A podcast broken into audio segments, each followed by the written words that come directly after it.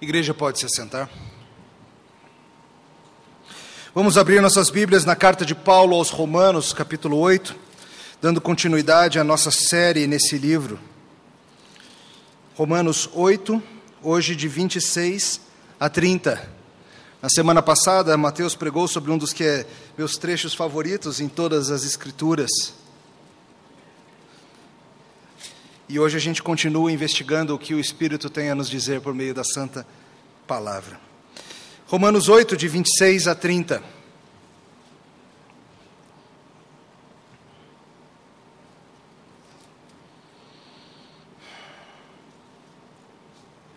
Assim diz a palavra do Senhor, escute com atenção, escute com amor.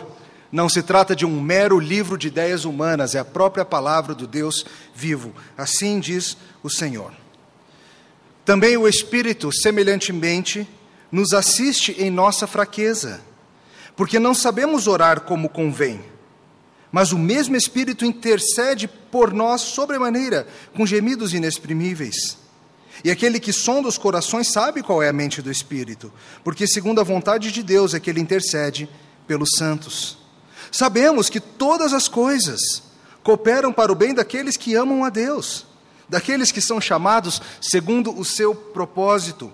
Por conta os que de antemão conheceu, também os predestinou para serem conformes à imagem do seu filho, a fim de que seja ele o primogênito entre muitos irmãos. E aos que predestinou, a esses também chamou, e aos que chamou, a esses também justificou, e aos que justificou, a esses também glorificou. Até aqui a palavra do Senhor. Vamos pedir a Deus que abençoe essa pregação. Deus amado, agradecemos pelas palavras registradas pelo apóstolo milhares de anos atrás. Agradecemos porque elas continuam e continuarão sempre sendo lâmpada para nossos pés. Pedimos, Senhor, que trate de nossos corações pecadores nessa noite, no nome de Jesus. Amém. Deus me deu uma mensagem e Deus me deu um cavalo para entregar essa mensagem. Eu matei o cavalo e agora não sou mais capaz de entregar a mensagem. Essa talvez seja a frase mais conhecida de Robert Murray McShane, um pastor escocês que disse isso no seu leito de morte. Lamentando que, embora tivesse recebido do Senhor a incumbência de levar adiante a mensagem de salvação para todos, Chegava um momento na sua vida em que o cavalo, seu corpo, sua saúde, suas forças, que haviam sido dados por Deus, o cavalo estava morto e acabaria sua capacidade de levar a mensagem. Uma vida de entrega da mensagem de Deus que acabou custando a sua saúde, custando a sua vida. A vida de Robert Murray McShane foi relativamente tranquila, até mesmo poderíamos dizer ordinária. Recomendo o breve artigo do John Piper chamado Ele Beijou a Rosa e Sentiu o Espinho, onde John Piper discorre sobre a vida de McShane. McShane é mais conhecido, imagino, dos irmãos, pelo plano de leitura bíblica que ele projetou. Um plano em que ao longo de um ano você lê todo o Antigo Testamento uma vez, o Novo Testamento duas vezes e o livro de Salmos duas vezes. É um plano famoso e utilizado há muito tempo, há séculos no mundo todo. Inclusive, talvez você não saiba, nós aqui da nossa igreja começamos no dia primeiro a usar esse plano com a tentativa de terminar o ano, terminar a leitura bíblica ao longo de um ano. E tem sido um deleite ver as conversas, as interações que têm surgido disso. O que talvez você não saiba é que McShane também fez um plano de leitura bíblica em um mês. Esse é intenso. Esse eu quero ver quem tem coragem. McShane foi um escocês, pastoreou perto da onde nasceu, na cidade de Dundee, na Escócia. Na sua juventude foi profundamente aprontão, vivendo longe da palavra de Deus e do Deus da palavra, até que um dia Deus o chamou.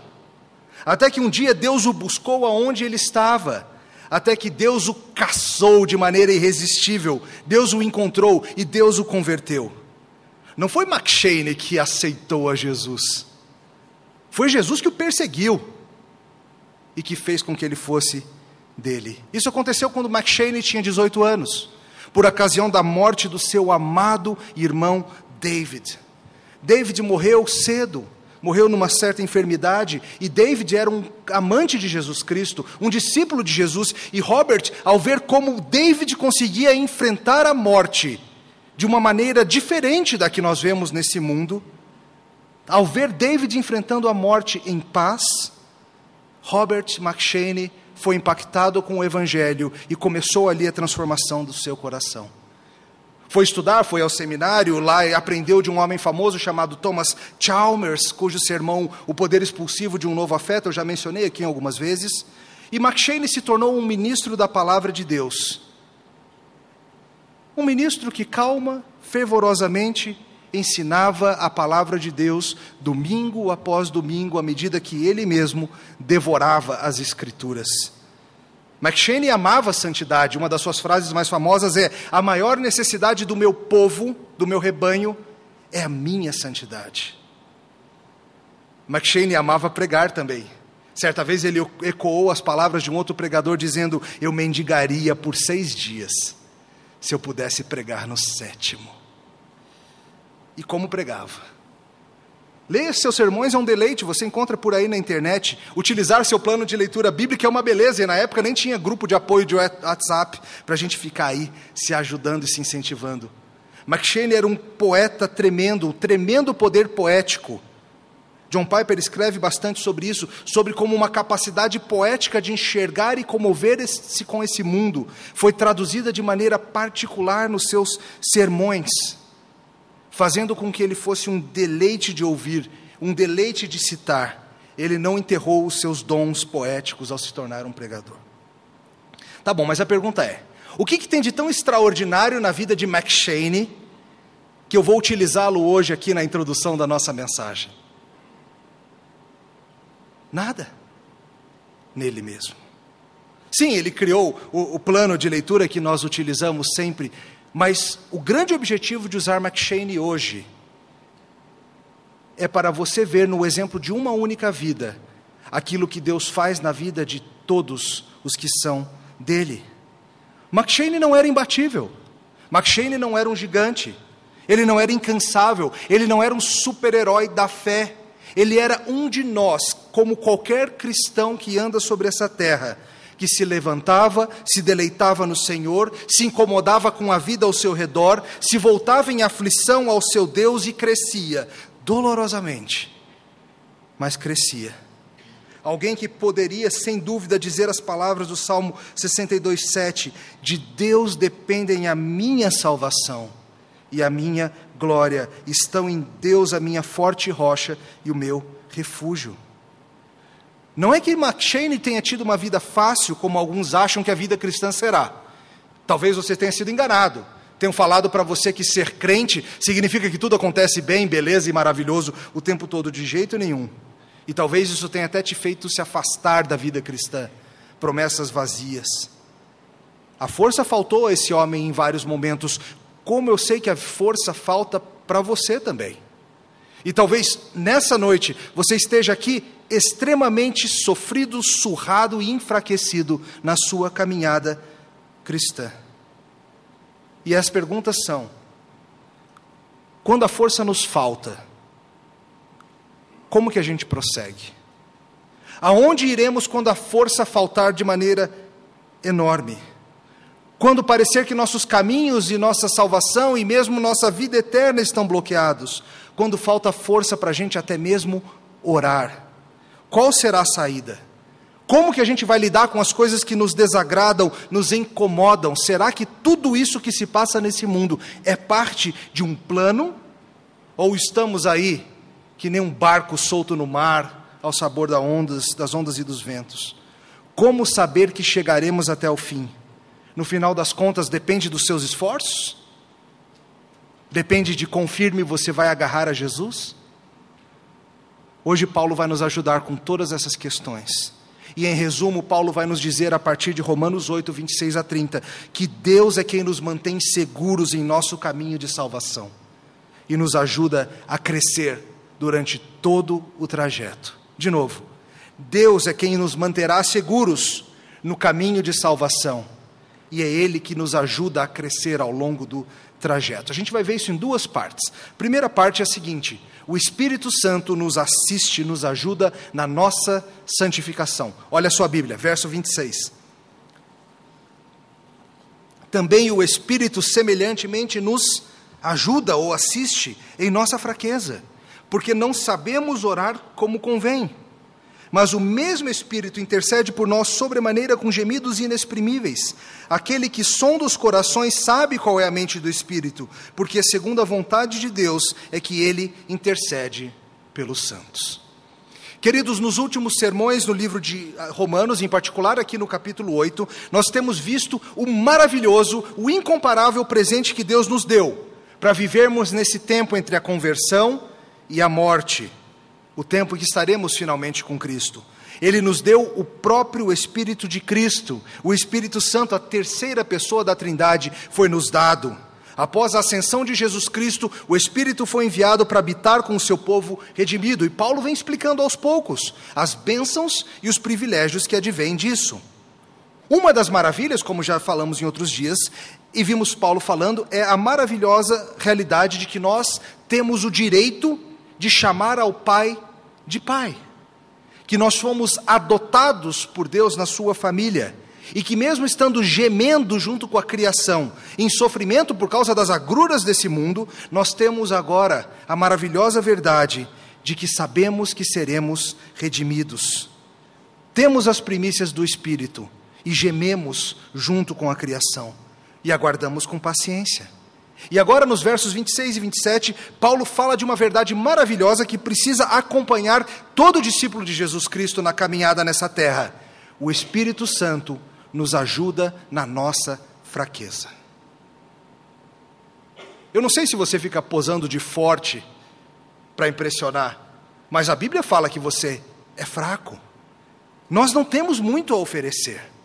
Robert Murray McShane, Lutero, Agostinho, Calvino, nenhum de nós é um gigante.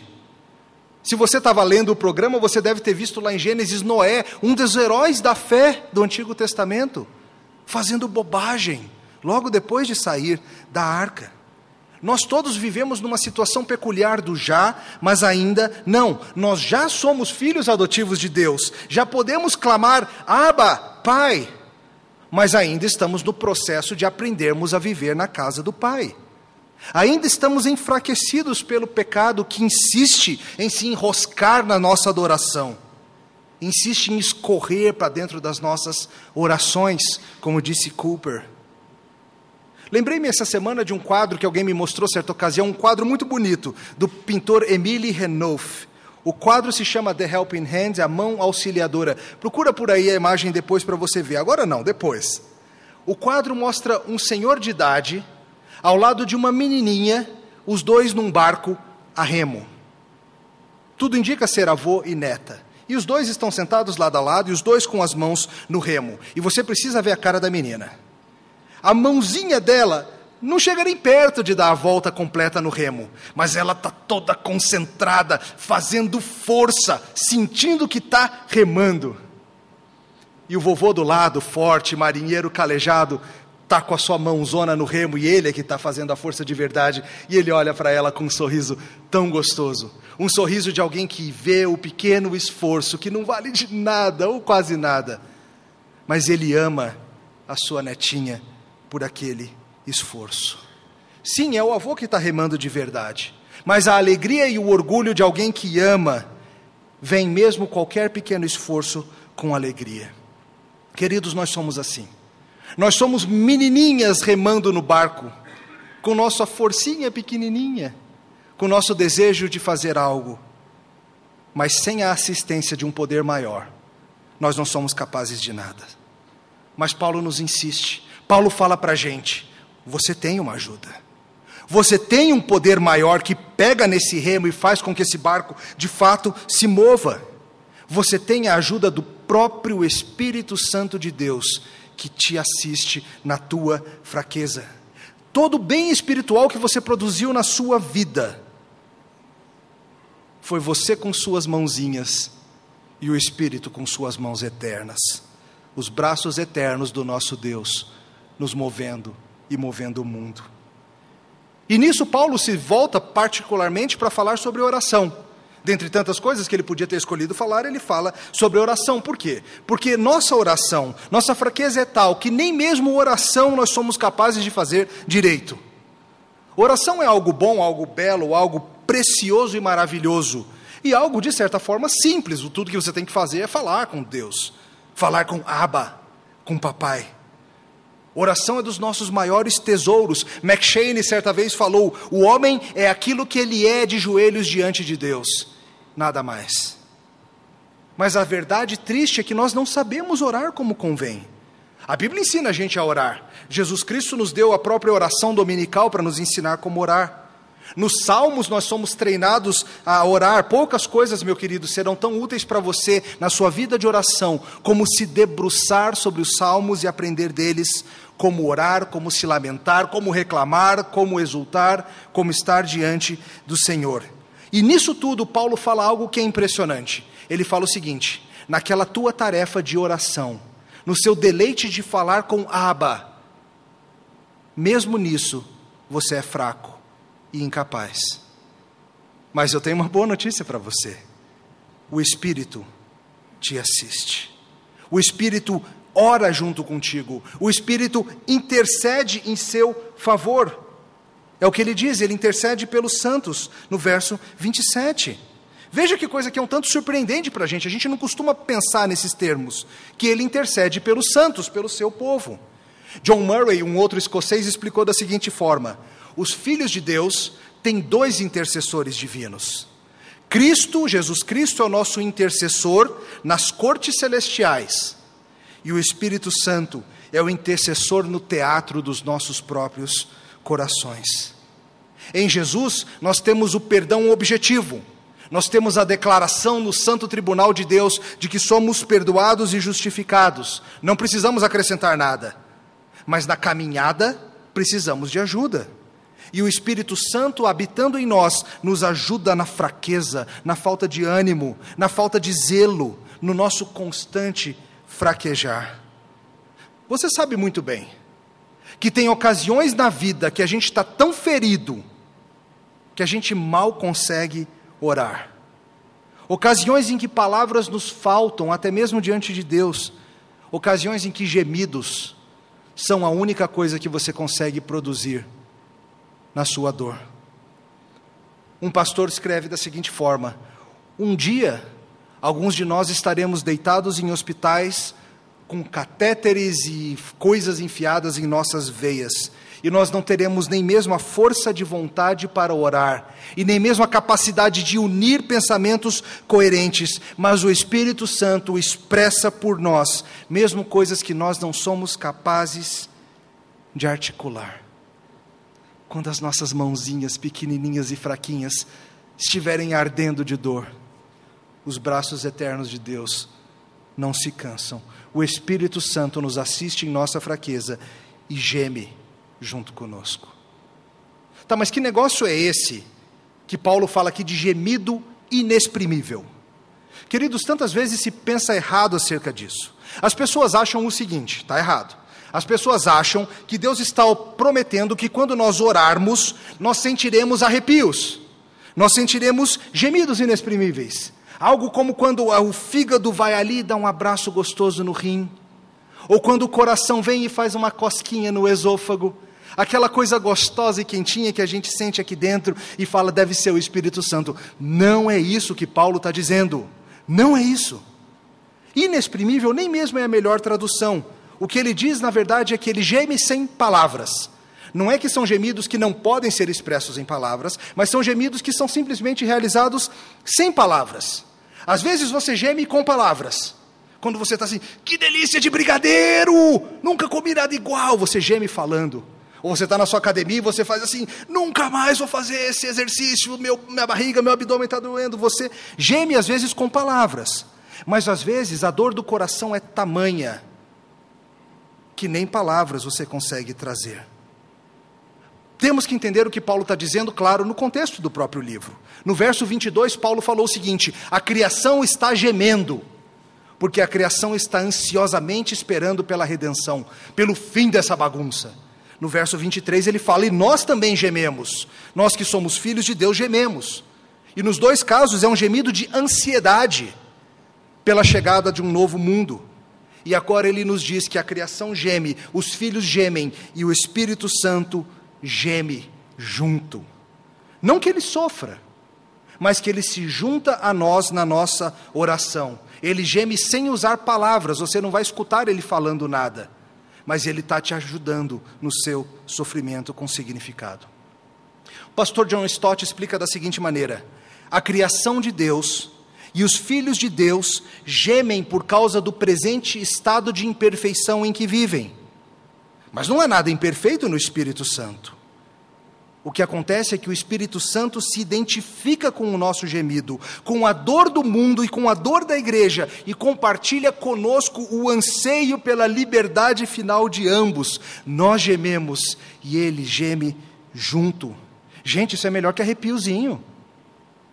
Isso é a promessa de que todas as vezes que você chorar, por causa da bagunça, por causa da maldade que você vê nesse mundo, todas as vezes que você gemer por causa da tua própria falta de santidade, o próprio Espírito Santo de Deus, que pairava por sobre a face das águas, ele geme junto contigo e Ele traduz as tuas parcas palavras, Ele completa os teus pensamentos, Ele adequa ao seu coração os seus pedidos e seus anseios à vontade de Deus. Aquele que sonda os nossos corações e aquele que geme em nosso favor se complementam e se unem para fazer a gente orar.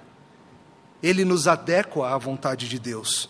O Pai nos ouve com a ajuda do Espírito que, em nome de Cristo, está nos ajudando e o Espírito Santo traduz a nossa vontade que tantas vezes é confusa, que tantas vezes é errada, em coisas que são aceitáveis e de acordo com a vontade de Deus.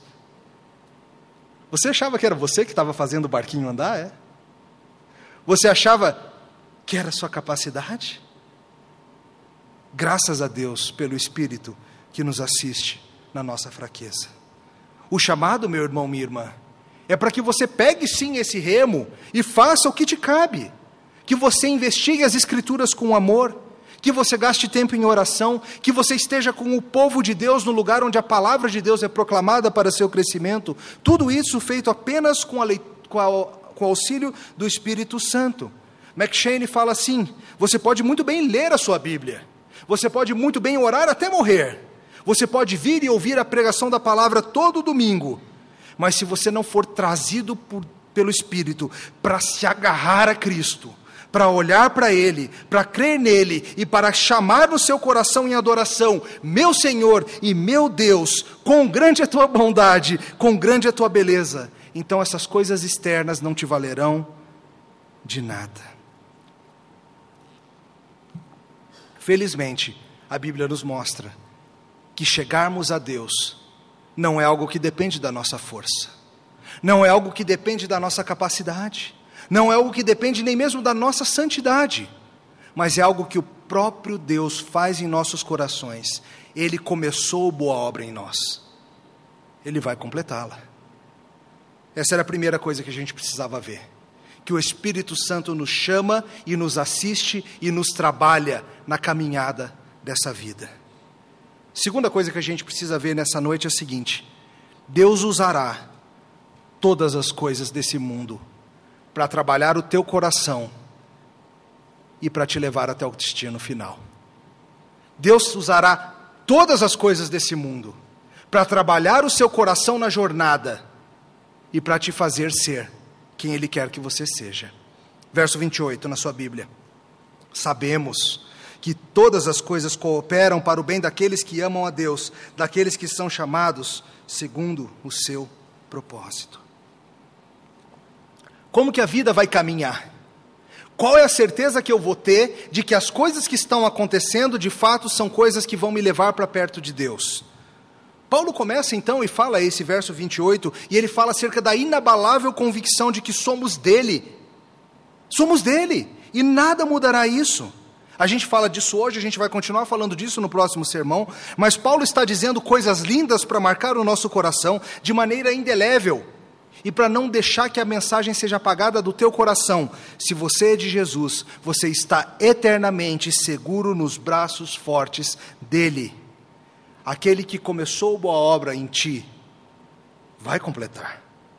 E Paulo traz para isso essa que é talvez uma das frases mais conhecidas de toda a Bíblia.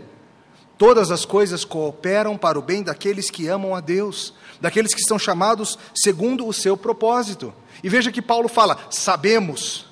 Antes ele falou algumas coisas. Nós não sabemos orar como convém, mas nós sabemos, nós temos a certeza de que todas as coisas cooperam para o bem daqueles que amam a Deus. O que, que Paulo quer dizer com isso? Veja bem, Paulo não está dizendo, para começar, que tudo se sairá bem para com todos sempre. Veja que ele está sendo restritivo na sua afirmação. É o bem de todas as pessoas do mundo? É o bem daqueles que amam a Deus. Aqueles que são chamados segundo o seu propósito. A gente já tem visto ao longo de toda a carta de Paulo aos Romanos que nenhum ser humano, por natureza, ama a Deus que nós todos somos por nascença por causa do pecado de nossos pais Adão e Eva, todos nós somos pessoas que odeiam a Deus. Como é que alguém pode entrar então nessa qualidade de ser alguém que ama a Deus? Apenas se ele for chamado segundo o propósito, a vontade, o plano de Deus. O princípio maravilhoso das Escrituras de que não somos nós que amamos a Deus primeiro, mas nós o amamos porque ele nos amou primeiro. Entenda outra coisa. Quando Paulo fala que todas as coisas cooperam para o bem daqueles que amam a Deus, Paulo não está dizendo que só vai vir coisa boa na tua vida. Não é. Talvez você tenha escutado isso em uma igreja por aí. Se você é de Jesus, nada ruim acontecerá. Se você é de Jesus, você só vai ter prosperidade, dinheiro, saúde, alegria. Não é verdade a Bíblia mostra de novo, de novo e de novo que o caminho do discipulado é um caminho estreito, é um caminho de cruz, é um caminho de sofrimento, é um caminho de Deus burilando o seu povo, tratando o seu povo. Não é verdade que tudo sairá bem. Não é isso que Paulo está dizendo.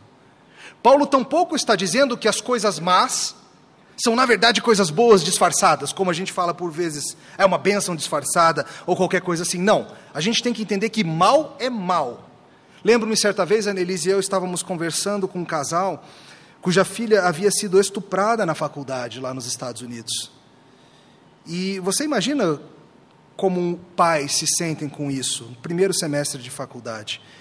E eles estavam, claro, talvez acho que eles tinham pulado um, uma etapa eles estavam querendo conversar sobre como aquele mal se tornaria em bem. E claro, a Bíblia fala sobre isso, mas a gente teve que parar juntos e falar juntos várias vezes. Isso que aconteceu é mal, é perverso, é odioso, é pecado, é maligno, é uma violação, uma perversão. Meu irmão, a Bíblia não está falando em Romanos 8, 28 que você tem que botar óculos com lentes cor-de-rosa e fingir que as coisas ruins que acontecem nesse mundo não são tão ruins assim, ou não são tão malvadas assim, ou não são tão difíceis assim. Não é isso. A Bíblia nos ensina a chamar mal de mal. Ai daqueles que fazem diferente. A Bíblia nos ensina a enxergar esse mundo com suas fraturas, com suas rachaduras, com suas dores, com seus problemas, como ele é. Um mundo quebrado, um mundo onde coisas perversas acontecem, um mundo onde moças de primeiro ano de faculdade são atacadas, um mundo onde coisas terríveis se passam. O que Paulo está dizendo é algo superior. O que Paulo está dizendo é que, mesmo nessa situação toda, mesmo num mundo tão quebrado e maligno, Deus está trabalhando para o nosso bem. John Stott diz: Deus está incessantemente energeticamente, propositadamente ativo em nosso favor. O que Paulo está dizendo é algo assombroso. Ele está dizendo que o Deus que controla todas as coisas, até as coisas más, que o Deus que controla todas as coisas está orquestrando o bem e o mal desse mundo em teu favor. para que essa conjunção complexa, que vai muito além do que nossa mente pequenininha consegue entender, para que essa conjunção complexa de maldade e bondade, de coisas corretas e coisas ofensivas, para que todas essas coisas contribuam para o bem maior, o de fazer você parecido com Jesus Cristo. O chamado do propósito de Deus. O chamado de te fazer crescer o chamado de fazer com que você seja santificado. Todas as coisas, inclusive os gemidos. Todas as coisas, inclusive os sofrimentos do tempo presente. Todas as coisas, inclusive poderes, alturas, perseguição, perigo, espada, toda aquela lista de coisas que ele vai trazer daqui a pouco na próxima sessão. O que Paulo está dizendo é que o nosso bem maior no contexto da carta, a nossa salvação integral está ligada a Deus trabalhar todas as circunstâncias para você crescer. Não significa que tudo vai ficar bem o tempo todo. Não significa que teu filho vai ser curado daquela situação de enfermidade. Não significa que essa tristeza que assola o coração vai sair rapidinho. Não significa que aquela amizade será reparada. Não significa mas significa que Deus vai usar as trevas desse mundo, assim como Ele usa a luz desse mundo, para trabalhar o teu coração. Todas as coisas cooperam para o teu crescimento, para o teu bem. O cristão não deve olhar as dificuldades da vida como se fossem algo fora do plano de Deus. Os cristãos não devem olhar para as coisas más desse mundo como se estivessem à revelia da vista de Deus. Não.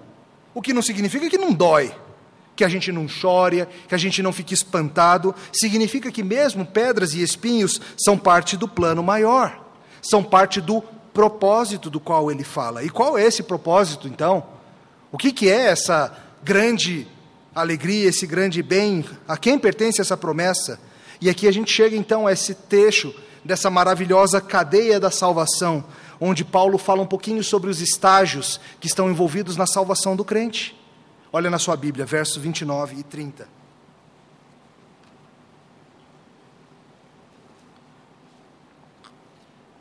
Porquanto aos que de antemão conheceu, também os predestinou para serem conformes à imagem do seu filho, a fim de que ele seja o primogênito entre muitos irmãos. E aos que predestinou, a esses também chamou.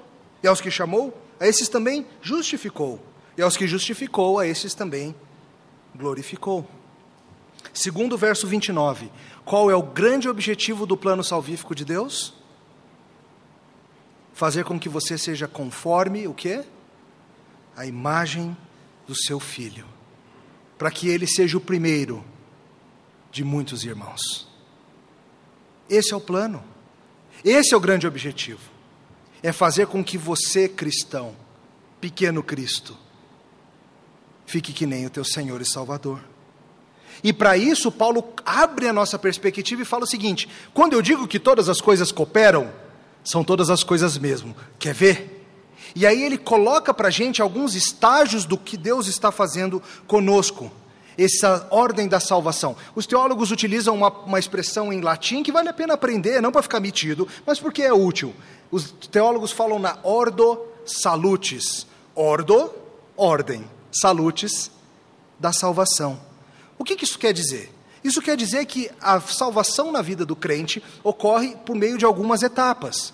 Veja, essas etapas não são necessariamente separadas temporalmente, mas uma cadeia lógica de eventos. E às vezes a gente discute por aí o que, que vem primeiro, a regeneração, o novo nascimento ou a fé?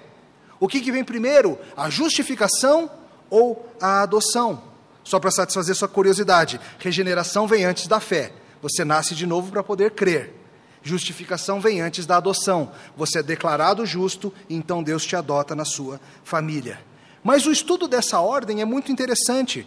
E Paulo aqui não está querendo ser exaustivo, ele não está querendo aqui botar todas as coisas que acontecem, mas ele está querendo fazer com que você, cristão, entenda que o tua vida é parte de um plano que vai muito além de você. Que os teus poucos anos nesta terra são parte de algo que vai muito além de você. que esse plano de salvação começa antes da criação do mundo, atravessa o espaço e o tempo e termina lá no fim, na grande consumação de todas as coisas. E nisso a gente vê a verdade que é expressada tão claramente ao longo da Bíblia: a salvação pertence ao Senhor.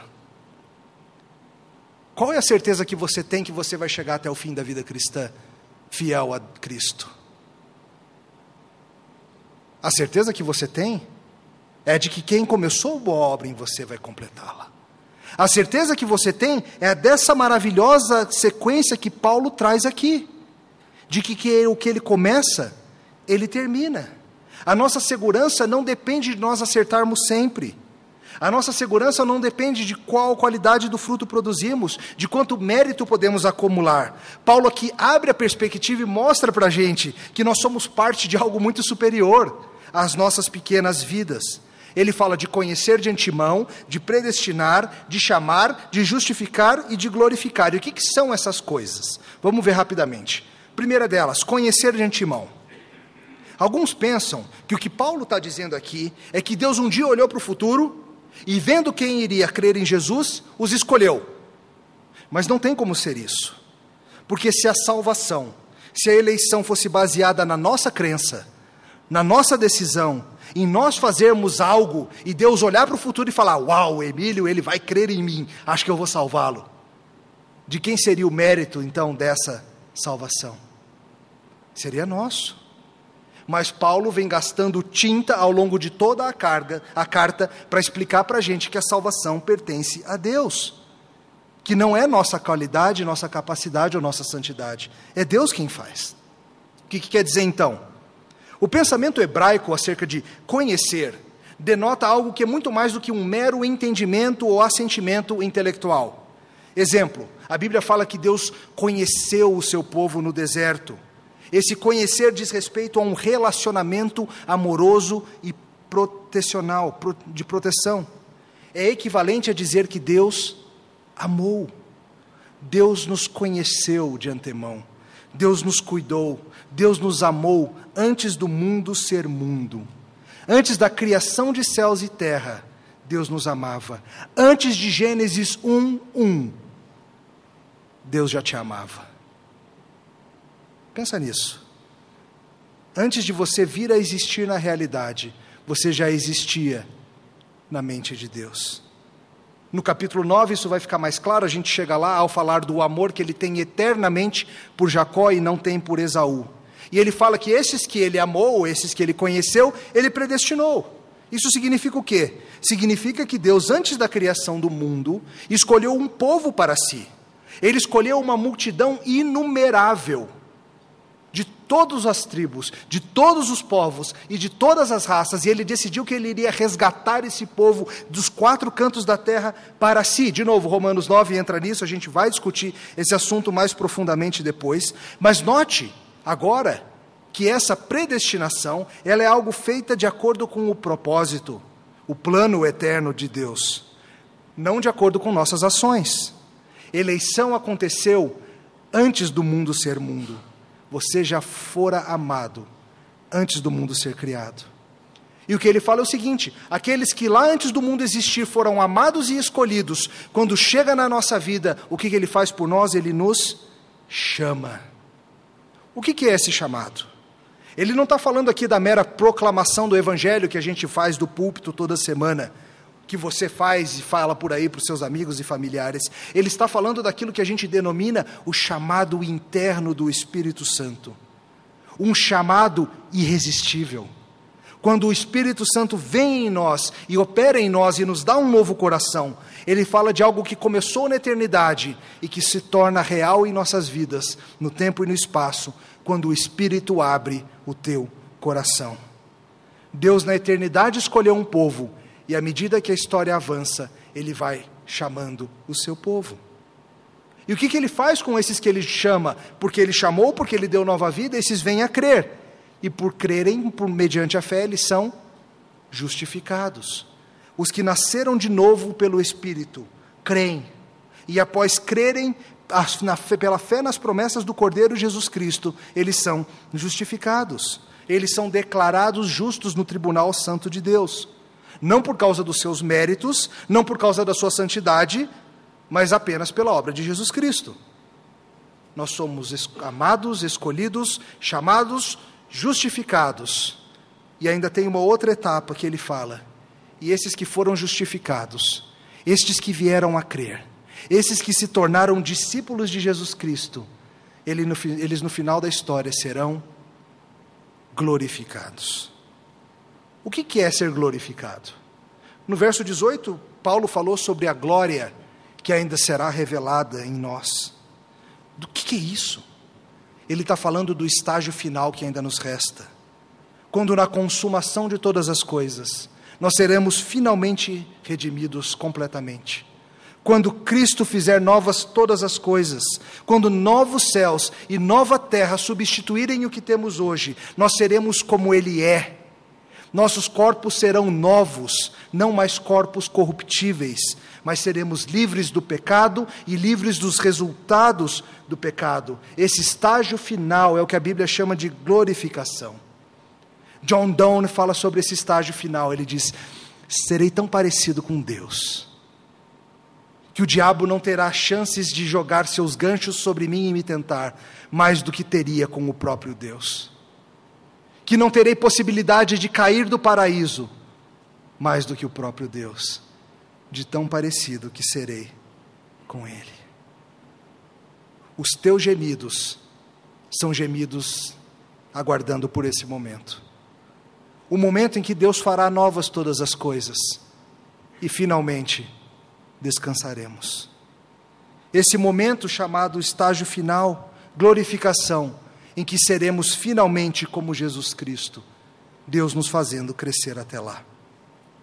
É importante que você veja que Paulo está dizendo claramente que Deus não sai atirando para todo lado, torcendo para acertar um ou outro aqui. Não, não.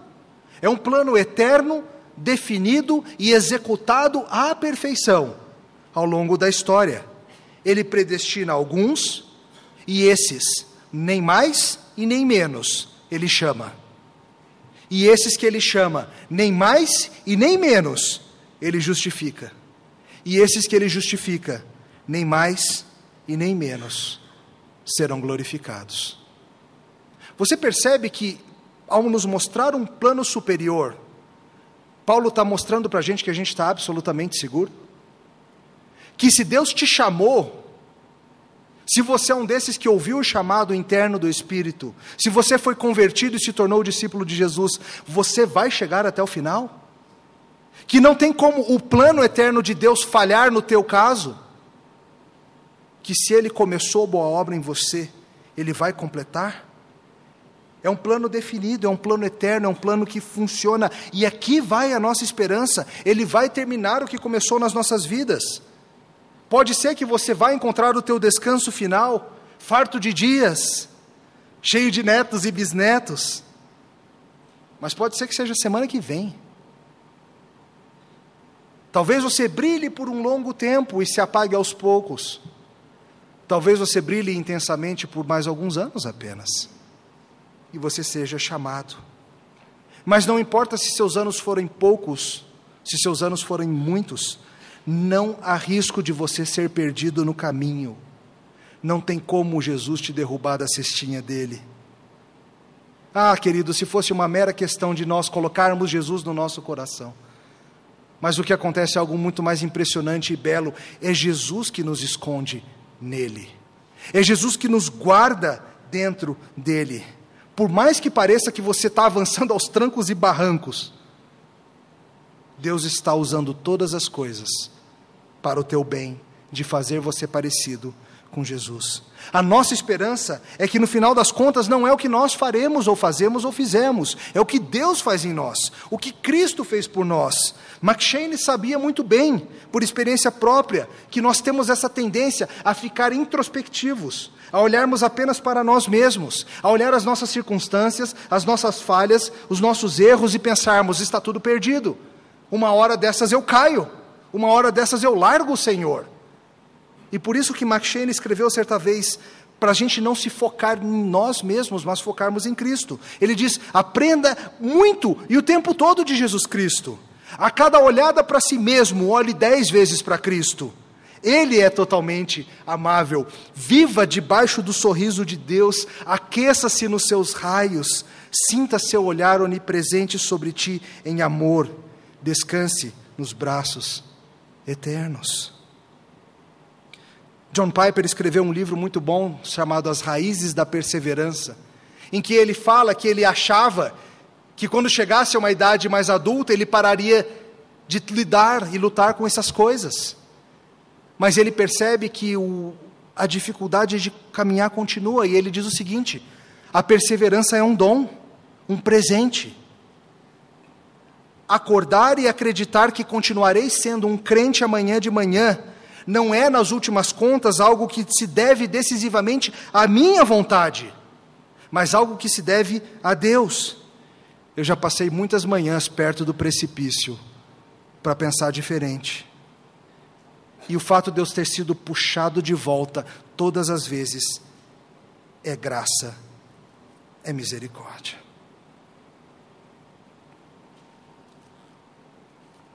Deus me deu um cavalo e uma mensagem.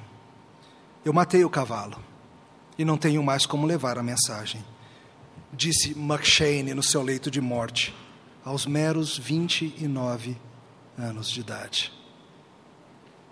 Solteiro, noivo de sua amada Jessie, deixou sua noiva, sua igreja, sua terra. Quando a gente lê a história da vida de nossos irmãos, a gente olha para um espelho que reflete algumas coisas iguaizinhas, mas um espelho que nos mostra também como nas diferenças Deus está operando. E a gente fica impressionado, positivo e negativamente, com detalhes das vidas. Algumas vezes a gente olha para os nossos irmãos e os desafios e os gemidos parecem demasiadamente fortes. McShane morreu muito cedo, 29 anos, já tendo feito tanto. E outros morrem idosos sem ter feito nada. Outros morrem novos também sem ter feito nada. McShane e sua vida se resumem fugindo de Jesus até os 18, estudante até os 22, pastor auxiliar por um ano, pastor da igreja de Dundee por cinco, morto de febre tifoide aos 29. Será que McShane produziu o suficiente para ser aceito por Deus? Essa não é a nossa esperança. Qual é a nossa esperança? A nossa esperança é que nossos poucos anos, sejam 29, sejam 79, ou sejam meros nove dias, ou nove minutos, nove minutos, fazem parte de um plano que começou antes do mundo ser mundo e continuará na glorificação do sol do novo mundo. O seu tempo, meu irmão e irmã, é muito pequeno aqui, é um mero trechinho da história. A sua esperança não pode estar nesses anos pequenos da sua história. A tua esperança é no Autor e Consumador do plano eterno, que Ele não vai te perder. Essa é a nossa esperança, que não sou meu, que sou dele na vida e na morte, corpo e alma, e é nisso que eu te chamo hoje para colocar a sua fé. Não em conforto você vai conseguir segurar em Jesus Cristo com tuas mãozinhas de neném, mas em que nenhuma força poderá das suas mãos me arrancar. Que descansamos, descansamos nos braços do nosso santo Deus. Sabe, querido, se você for colocar a esperança da tua vida nas tuas realizações, você estará perdido para sempre. Mas se você colocar a tua esperança naquilo que Deus faz, no Deus que te elegeu, no Deus que te chamou, no Deus que te justificou e no Deus que te levará até o final, então a tua vida, seja curta como a de McShane, seja longa, será mais doce, menos sofrida. Todas as coisas cooperam. Você vai ser glorificado. Se você é discípulo de Cristo, você vai ser glorificado. O corruptível se revestirá de incorruptibilidade. O plano que começou antes do mundo ser mundo se resume em fazer você discípulo de Jesus, ficar parecido com Ele. Você e mais um bando de gente. Não é outro o fim do mundo senão esse. Cristo reinando, seu povo reinando junto. Tudo coopera para isso. Oremos. Te louvamos, Senhor, pelos braços fortes e eternos que nos segurarão para sempre. E te louvamos, Senhor, porque seremos glorificados, apesar de nossa tolice, apesar de nossa rebeldia, apesar de nosso descaso, apesar de tanta tolice que fazemos, seremos glorificados, porque a glória é tua, a honra é tua, o nome é teu para sempre. Amém. Vamos ficar de pé, irmãos e irmãs, vamos cantar sobre o descanso nos braços do nosso Deus.